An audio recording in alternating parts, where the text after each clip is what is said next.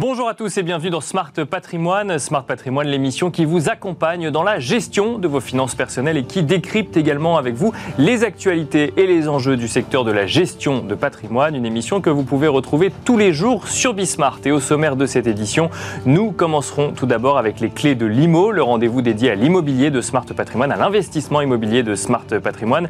Et en l'occurrence, nous tenterons de comprendre ensemble comment accompagner les copropriétés face aux enjeux de rénovation énergétique, aux enjeux notamment de mettre d'accord un certain nombre de copropriétaires avec euh, des calendriers euh, ou des contraintes différentes. C'est une question que nous poserons à Delphine Merle, cofondatrice de Whitebird. Nous enchaînerons ensuite avec Enjeu patrimoine, un enjeu patrimoine où nous vous proposerons de revisionner l'interview de Florence Semelin, directrice investissement résidentiel au sein du département investissement chez JLL, mais aussi de Julien Bay, directeur général de Domitis Invest, qui était sur le plateau de Smart Patrimoine il y a quelques jours, pour nous parler de l'investissement dans les résidences seniors. A tout de suite dans Smart Patrimoine. Et c'est parti pour les clés de l'IMO, le rendez-vous dédié à l'acquisition immobilière ou à l'investissement immobilier euh, de Smart Patrimoine. Et en l'occurrence, nous allons tenter de comprendre ensemble comment on peut accompagner les copropriétés face à leurs enjeux de rénovation énergétique. Et pour cela, nous avons le plaisir d'être en plateau avec Delphine Merle. Bonjour Delphine Merle. Bonjour Nicolas. Bienvenue sur le plateau de Smart Patrimoine. Vous êtes cofondatrice de Whitebird. Whitebird qui est une, activité d'administrateur de biens. Vous avez donc des activités de syndic, mais aussi de, de gestion locative. Et le sujet qui nous anime aujourd'hui, c'est la rénovation énergétique, non pas des biens, non pas des appartements ou des maisons, mais bien des copropriétés, à savoir euh, d'un immeuble qui doit mettre d'accord un ensemble de copropriétaires sur le fait d'actionner ou non euh, des travaux de rénovation énergétique. Avant de comprendre vraiment comment on peut mettre ça en place, il y a un calendrier gouvernemental qui de toute façon va forcer les copropriétés, après les propriétaires particuliers, à se lancer dans des travaux de rénovation. Tout à fait. Euh, depuis la, loi climat et résilience, il y a effectivement un agenda qui, s'impose euh, à toutes les copropriétés, avec évidemment euh, une montée en puissance. Les, premières copropriétés qui sont concernées, donc depuis le 1er janvier 2023, ce sont les copropriétés de plus de 200 logements. D'accord. donc, qui doivent mettre en place ce qu'on appelle un plan pluriannuel de travaux, qui contient aussi un diagnostic technique global et qui permet en fait de, bah, déjà de faire un bilan et puis de proposer un plan d'action pour améliorer la performance énergétique de la copropriété. D'accord, donc là, c'est les, je veux dire, les plus grands immeubles aujourd'hui doivent déjà le faire, ont déjà l'obligation de le faire. En tout cas, de voter le, le plan pluriannuel de travaux, puis après de le, de le faire faire, et ensuite euh, bah, de mettre en place euh, bah, ce fameux plan d'action qui, qui, découlera de, de, ce fameux PPT. Désolé, c'est pas très joli mot. Bien sûr, donc plan pluriannuel de travaux, bien sûr. De travaux, euh, et, et, ça, et, ça, permettra aussi aux copropriétés bah, de, de, donner de la visibilité à l'ensemble des copropriétaires sur l'argent qu'il faudra mettre de côté. Bien sûr pour, euh, pour pouvoir réaliser ces, travaux. Donc c'est une très bonne première étape, euh, mais le, chemin à parcourir est encore très long. Voilà. Sachant que là, on parle que des, euh, des, immeubles de plus de 200 logements et ensuite le calendrier est un petit peu plus allongé voilà, finalement. est un peu plus flexible pour les immeubles entre 50 et 200 logements. Donc l'obligation de voter justement ces plans pluriannuels de travaux, c'est à partir du 1er janvier 2024 et 1er euh, janvier 2025 pour les plus petits immeubles. Alors, on va revenir un petit peu sur le, sur le parcours hein, de, de, de, de, ce qui se passe lorsque l'on vote effectivement ce plan pluriannuel euh, de travaux. Mais euh, juste avant, qu'est-ce qui se passe si une copropriété ne le fait pas? C'est-à-dire qu'il y a un calendrier, par exemple, pour les particuliers. Si vous ne faites pas la rénovation énergétique de votre bien, vous ne pouvez plus mettre votre, bien en location et donc vous ne pouvez plus tirer de revenus de votre appartement ou de votre maison. Est-ce que là, il y a une contrainte aussi gouvernementale si jamais on ne, ne vote pas ou on n'engage pas ces travaux? Ben Là, la contrainte, elle est plus liée euh, finalement à, la création de valeur autour de, des, des, biens euh, des propriétaires et le fait que quand ils vont vouloir vendre leur appartement, ils vont devoir justifier. Euh, pourquoi ils ne l'ont pas fait? Pourquoi ils l'ont pas fait? Est-ce qu'il y a un problème sur Est-ce qu'il y a des coûts cachés Etc. etc. Donc en fait, ça, ça va très vite devenir un, un frein. D'accord. Puisqu'on va devoir, nous, en tant que syndic, donner toutes les informations liées à, ces obligations-là. Et donc, il y, y, a quand même une, une conséquence assez direct, alors moins direct que je ne peux plus louer mon appartement et c'est une catastrophe. Euh, mais effectivement, c'est un, un, vrai sujet et, on va être obligé de, bah, de, fournir euh, pour la vente d'appartements euh, ces diagnostics. Donc si un immeuble est vraiment stable et personne ne veut vendre pendant 10 ans, peut-être qu'il ne se passera pas grand-chose. Mais c'est Ça arrive rarement. Ça arrive rarement. Donc, donc voilà, l'enjeu, il est vraiment là. Il est aussi dans la, dans la fluidité du marché immobilier et le fait de pouvoir continuer à faire de la transaction. Ce qui est quand même important. Ça veut dire qu'à partir de 2023 et sur les prochaines années, on va voir mécaniquement, lors des assemblées générales, euh, une, une proposition soumise au vote de la part du syndic de lancer ou non le plan pluriannuel de travaux. Tout à fait. Et c'était déjà le cas depuis plusieurs années. On, on était, nous, en tant que syndic, censés proposer aussi des diagnostics techniques globaux. D'accord.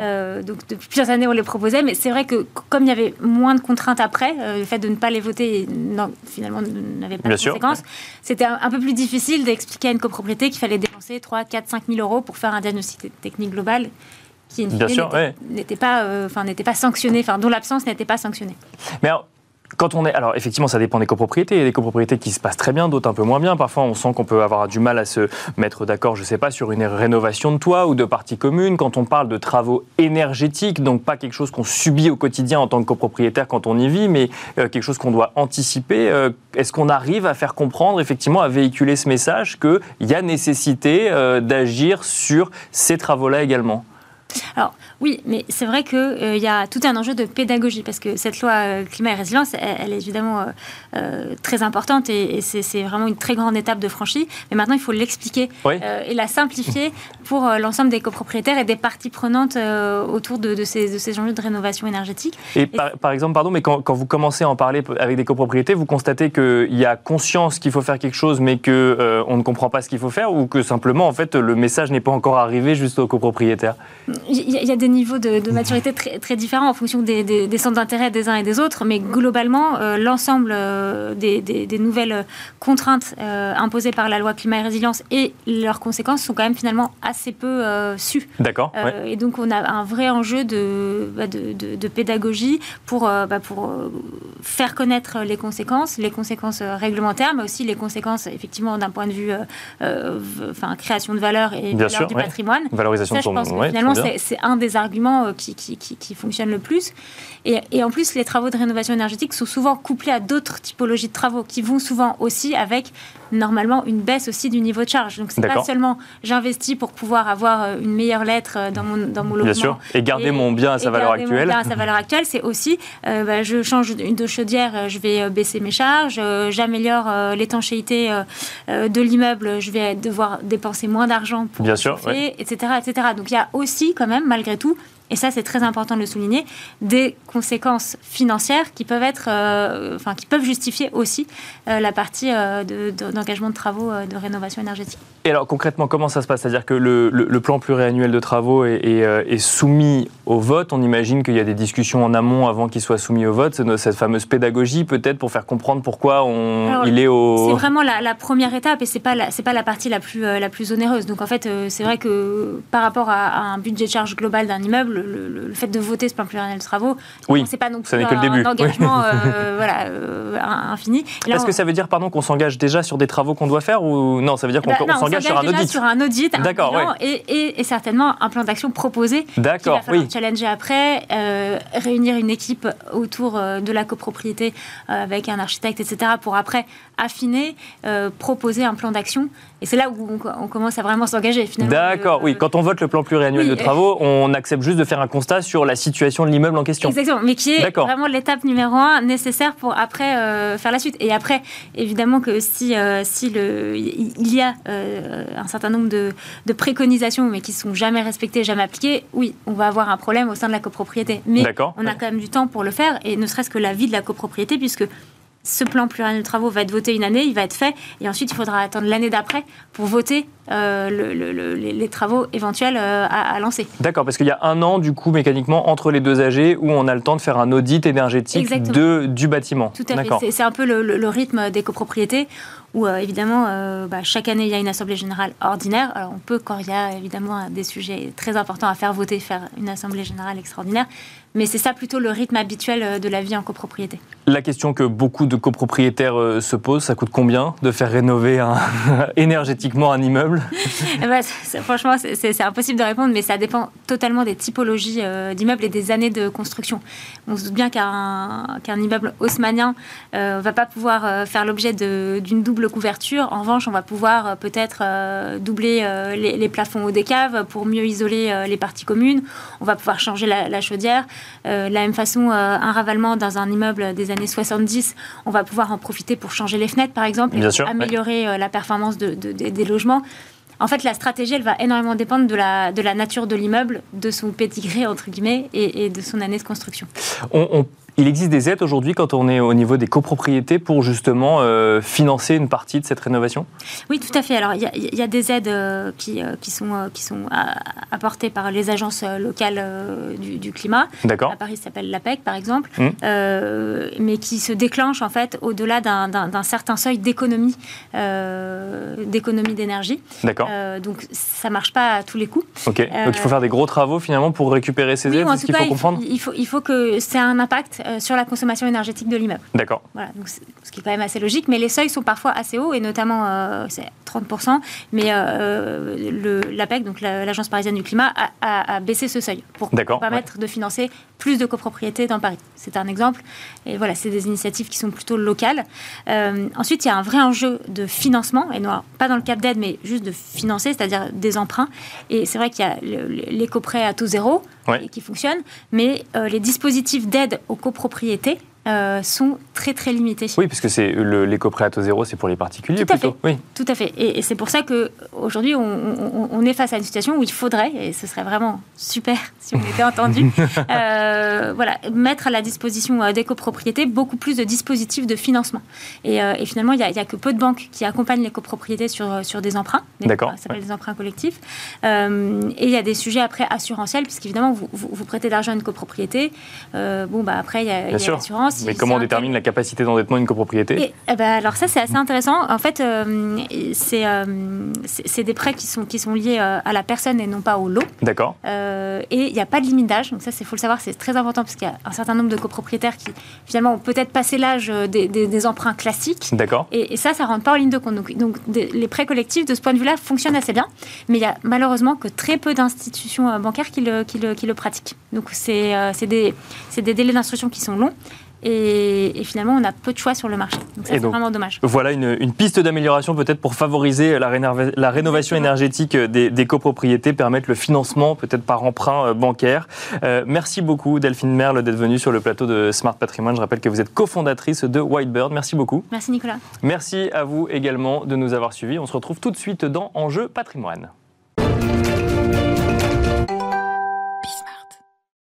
Et dans Enjeu patrimoine, nous vous proposons de revenir sur l'interview de Florence Semelin, directrice investissement résidentiel au sein du département investissement chez JLL, mais aussi de Julien Bay, directeur général de Domitis Invest. Ils étaient sur le plateau de Smart Patrimoine il y a quelques jours pour nous détailler les dynamiques de marché en matière d'investissement dans les résidences seniors. Écoutez.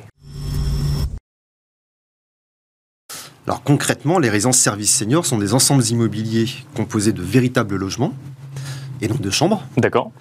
Et euh, au sein de ces ensembles immobiliers, vous avez des espaces de service plus ou moins importants selon les opérateurs pour justement faciliter et simplifier le quotidien euh, des résidents et euh, proposer tout un panel d'activités pour participer au bien vieillir D'accord. Et, au, et au maintien à domicile, justement en bonne santé le plus longtemps possible. On, on parle de résidence médicalisée ou on parle de logement à destination d'une certaine catégorie de population? Alors on parle de logement qui s'adresse à des seniors non dépendants. D'accord. Donc les structures ne sont pas médicalisées. Donc on n'est pas dans un EHPAD? Nous ne sommes pas dans un EHPAD. D'accord. D'où ma petite distinction tout à l'heure sur les véritables logements et non pas des chambres. D'accord. Et en fait, les résidences services seniors s'adressent aux personnes âgées qui ne sont donc pas dépendantes, mais qui sont fragilisées par leur avancée en âge et qui cherchent une solution adaptée pour leur maintien à domicile en autonomie, pour éviter ou reculer le, glissement éventuel vers, vers la dépendance. Florence Semelin, on va continuer avec vous. L'année dernière, on a pu suivre les déboires en bourse de l'entreprise Orpea, la suite de la publication euh, d'une enquête, notamment sur le traitement que pouvaient euh, avoir certains, euh, j'allais dire, D'ailleurs, comment, comment est-ce qu'on pourrait dire si on ne parle pas de logement euh, nous, dans nos résidences, on parle de résidents. Oui. Euh, je pense que Orpea, par exemple, parle aussi de, résidents ou de patients, je ne sais pas. Certains résidents euh, ou, patients. Donc là, on, est, on parle d'une activité d'EHPAD qui est différente de la résidence senior. Est-ce que pour autant, ça a eu un impact par effet de contagion sur l'appréciation qu'on pouvait avoir de l'activité d'investissement dans la résidence senior? Alors non, les investisseurs institutionnels ont vraiment fait la différence entre l'investissement euh, en santé, qui représente les, EHPAD, avec euh, des opérateurs très spécifiques tel Orpea. Et l'investissement en résidence euh, service senior euh, avec d'autres exploitants qui ne sont pas euh, euh, les mêmes. Et c'est un investissement dans du logement. Donc la différence a été très, très, fait, très, nettement faite. Et il n'y a pas eu euh, d'amalgame ou euh, de d'amalgame fait entre, entre les deux résidences. De ce que je comprends de ce que vous me dites tous les deux, quand on parle d'EHPAD, on parle d'investissement dans la santé. Quand on parle de résidence senior, on parle d'investissement en immobilier finalement ou, en- ou dans le logement. C'est ça. On parle euh, dans résidence senior, on parle d'investissement dans, dans du logement. Ce sont euh, des logements classiques. D'ailleurs, une résidence euh, service senior, c'est un immeuble de logement D'accord. qui peut être tr- reconverti d'ailleurs une fois que l'exploitant, si jamais il s'en va, reconverti en logement classique. D'accord, oui. On peut Donc on est propriétaire d'un appartement, ou alors en tout cas on est locataire d'un appartement, puisque tout le sujet de l'investissement c'est peut-être justement Ouais. de, de participer à l'acquisition, mais on est locataire d'un appartement dans une, résidence, dans une résidence adaptée. C'est ça, exactement. Et pour un investisseur, il achète un immeuble de logement avec euh, un petit peu spécifique, puisqu'il y a un socle de service euh, au, au rez-de-chaussée, mais ce socle de service, à terme, pourrait être reconverti en logement classique.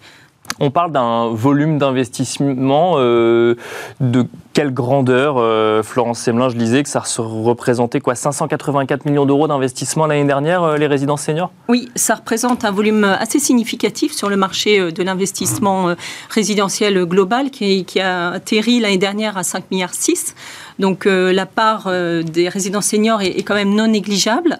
Euh, et euh, c'est euh, c'est un secteur qui séduit beaucoup les investisseurs pour de nombreuses raisons. Qui investit en résidence senior, Julien Bay Bah, J'ai envie de dire que le principal critère de, et objectif des, des investisseurs particuliers qui investissent dans les résidences seniors sont des investisseurs qui recherchent un complément de revenus futur pour préparer leur retraite ou des revenus complémentaires pour compléter leur revenu à la retraite puisqu'ils sont déjà concernés par le, par le sujet. Alors là, ce que vous me dites, ça, ça marche aussi pour un investissement immobilier classique. Comment on fait la différence entre un investissement immobilier classique et un investissement en résidence senior? Bah, J'ai envie de dire que au-delà justement de la recherche du revenu locatif, ce qui va faire la différence dans l'investissement en résidence senior, c'est déjà la lisibilité du, du marché. Euh, puisque on l'évoquait tout à l'heure, c'est un marché qui se développe en termes de capitaux qui investissent dessus, mais c'est surtout parce qu'il y a un besoin qui se développe énormément. Juste Bien sûr. pour euh, re- re- re- reformuler un petit peu le, le contexte, on a depuis 2020 une croissance exponentielle du nombre de seniors de 75 ans et plus. Pour vous donner un ordre d'idée, avant 2020, on avait entre 45 000 et 50 000 seniors qui fêtaient leur 75e anniversaire. À partir de 2020, c'est plus de 180 000 seniors par an qui soufflent leur 75e bougie. Donc automatiquement, on a un besoin exprimé qui va être de plus en plus important et une offre, on le sait, qui est largement insuffisante. Donc c'est vrai que ces critères euh, sociologiques, démographiques et d'usage donnent beaucoup de lisibilité au marché. Donc on investit en résidence senior parce que d'abord on répond à un besoin et que finalement il y a euh, de plus en plus de projets qui vont être amenés à voir le jour sur le sujet. Exactement. Et après, la particularité de l'immobilier géré, c'est que l'investisseur va louer son appartement à l'exploitant professionnel qui gère la résidence. Donc on achète un appartement on achète un appartement, dans une résidence senior. on signe un contrat de location, soit un bail commercial avec l'exploitant, D'accord. qui du coup va s'engager à verser un loyer tous les mois, que le logement soit occupé ou non. D'accord. Donc l'autre point fort de ce type d'investissement, c'est que l'investisseur est libéré des euh, problématiques de gestion locative qu'on peut rencontrer dans un investissement immobilier résidentiel classique. Je lisais en préparant cette émission que le Haut Commissariat euh, au Plan, euh, Florence Semelin, estime qu'il faut créer entre 200 000 et 300 000 places de plus, rien qu'en résidence senior, pour justement faire face euh, au vieillissement de la population et aux besoins en logement d'une population un peu plus âgée. Est-ce que ça veut dire qu'on va voir de plus en plus de résidences, ces résidences seniors fleurir? Et si oui, qui va financer? Est-ce que c'est les épargnants ou est-ce qu'il y a aussi une partie institutionnelle peut-être qui finance aussi? Alors, pour euh, répondre à la... Il y a deux Première questions. question, oui, c'est ça. Pour répondre à la première question, euh, effectivement, il y a une pression démographique qui est très forte euh, pour, euh, pour accueillir des, des- des seniors en France. Il n'y a que aujourd'hui 10 millions de, enfin, il y a déjà 10 millions de plus de 75 ans et le chiffre va, va, grandir puisque en 2034, on, espère qu'il y ait plus de 15% de la population qui, qui soit plus de 75 ans. On anticipe On anticipe une grande progression des plus de 75 ans parce que les, la population vit plus longtemps et en meilleure santé, ce qui est une très bonne chose.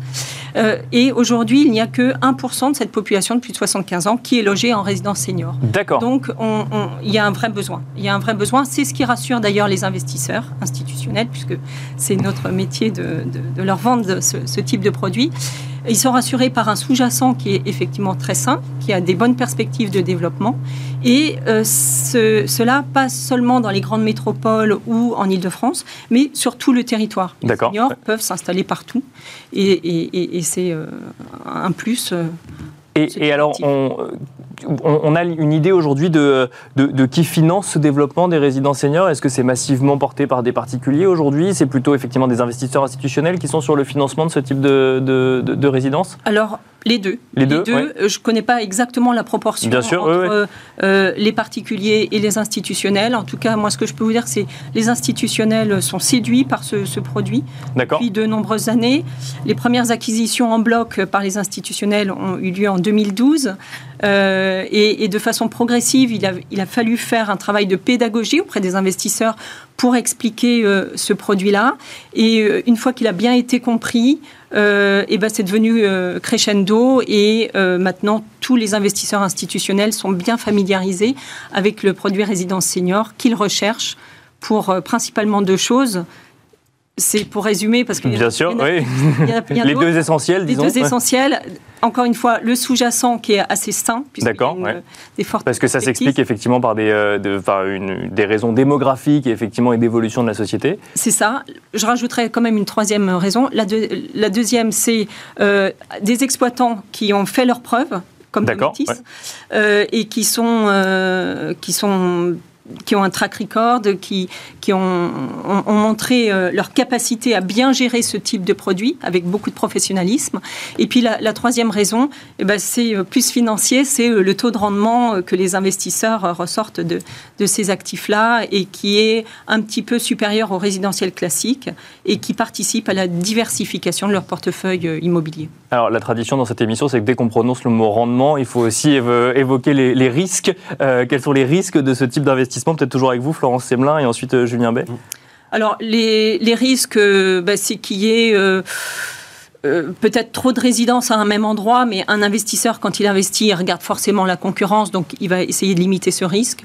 Le deuxième risque, c'est le départ de l'exploitant à la fin du bail euh, des 12 ans, mhm. euh, qui s'installerait par exemple, euh, qui construirait une résidence similaire en face et, qui quitterait, et, du coup il faudrait, mais ça présente quand même un certain. On reste propriétaire de l'immobilier à ce moment-là, oui. on, serait propriétaire de l'immobilier, mais on n'aurait plus de, de, et, l'exploitant partirait avec les locataires. D'accord pratiquement, c'est quand même très difficile à mettre en place. Donc ce risque est minime aussi.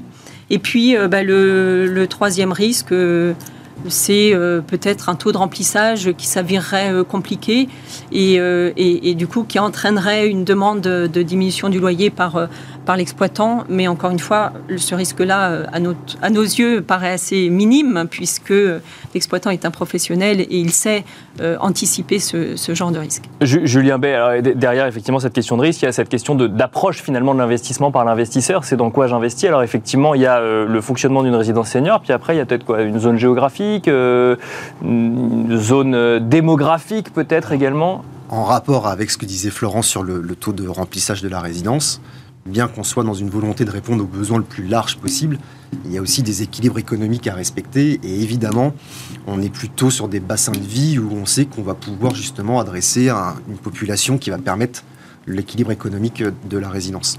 Mais au-delà de ces sujets très pragmatiques et objectifs, je crois que le point important que les investisseurs doivent regarder, c'est aussi euh, l'expertise vraiment dans la réponse aux besoins de l'utilisateur final, c'est-à-dire le résident quelle est la politique de l'exploitant en termes de, valorisation de son capital humain mhm. et donc de ses équipiers, de ses collaborateurs. Aujourd'hui, quand on parle de résidence-service, évidemment, les caractéristiques immobilières de la résidence sont importantes, mais il y a le mot service et on ne déploie pas du service avec, euh, excusez-moi le terme, du, du parpaing. Et donc c'est aussi la qualité des équipes dans les résidences et la façon dont euh, le groupe va former et accompagner. la Parce qu'il y a du continue. personnel dans les résidences. Exactement. Et parce qu'en fait, dans les résidences Domitis, pour le coup, pour parler de celle que je connais le mieux, il y a entre 20, 20 et 25 collaborateurs à temps plein dans chaque résidence. D'accord. Et c'est finalement eux qui vont faire la différence dans la qualité du bien vieillir des, des résidents euh, sur place. Évidemment, l'emplacement, comme tout investissement immobilier, est extrêmement important. Donc il faut quand même regarder la zone géographique, ou en tout cas l'emplacement. L'emplacement est extrêmement important, mais j'ai envie de dire que c'est vraiment surtout la, la patte et la signature de l'expertise de l'exploitant qui va faire la différence. Parce que si on se met de la- du, du point de vue des, des locataires, de ceux qui vont ensuite euh, habiter dans ces résidences euh, seniors, euh, on va habiter en résidence senior quoi à une demi-heure de chez soi ou on est prêt à changer totalement de ville et au contraire on va aller chercher un cadre de vie qu'on n'aurait pas eu dans son ancienne vie par exemple? Ah, après, j'ai envie de dire qu'il y a deux approches. Il y a l'approche la plus courante, qui est celle qui consiste à dire qu'on va habiter en résidence senior dans son bassin de vie D'accord d'ori- d'origine ou de, de, de- de- de première, proximité. pardon. On a son entourage, on a effectivement, donc on. Voilà. Et après, il y a aussi les résidents, enfin les seniors, qui, euh, eux, sont dans une logique de rapprochement familial avec des enfants. Et donc, du coup, il peut y avoir un peu plus de mobilité.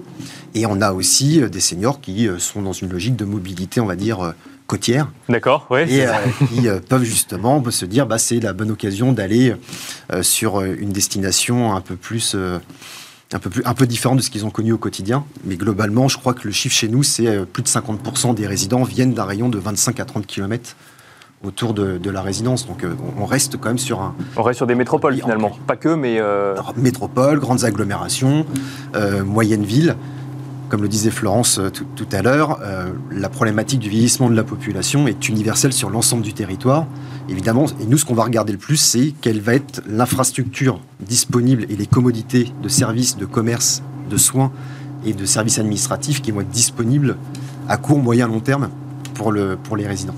Même question à tous les deux, on commence par vous euh, rapidement, Julien Bay. Quelle question je dois me poser si je suis intéressé ou si je m'intéresse à l'investissement en résidence senior en tant que particulier? Ah, je, je pense que la, la première question à se poser, c'est de bien définir son projet en termes justement d'objectifs et de critères et euh, de on, déterminer. on a un coût moyen d'acquisition d'un appartement en résidence senior ou ça dépend vraiment de la localisation? Ah, ça va dépendre beaucoup de la localisation. Maintenant, on a des tarifs des budgets d'investissement qui vont démarrer entre 110 et 130 000 euros. Et j'ai envie de dire que pour le plafond max, bah, il n'y en a pas. Mais en, en moyenne, les investisseurs euh, sont sur des budgets de 170 à 190 000 euros à peu près. Florence Semelin, rapidement, quelles sont les questions qu'on doit se poser Effectivement, j'ai un peu coupé Julien Bay dans sa réponse. Alors pour un investisseur institutionnel, les premières questions, c'est évidemment la localisation, c'est-à-dire est-ce qu'il y a un marché tendu, si je dois reconvertir mon, mon immeuble en, en logement. Euh, la deuxième question, c'est euh, la proximité par rapport au, au service. Euh, être proche d'un centre-ville ou au moins directement accessible. Et puis, euh, et puis, les- les- et puis après, c'est des questions financières. Voilà, donc un marché toujours dynamique qui offre des perspectives pour un certain nombre d'investisseurs en 2023. C'est ce qu'il fallait retenir de l'interview de Florence Semelin, directrice investissement résidentiel au sein du département investissement chez JLL, mais aussi de Julien Bay, directeur général de Domitis Invest. Merci de nous avoir suivis et à très vite sur Bismart.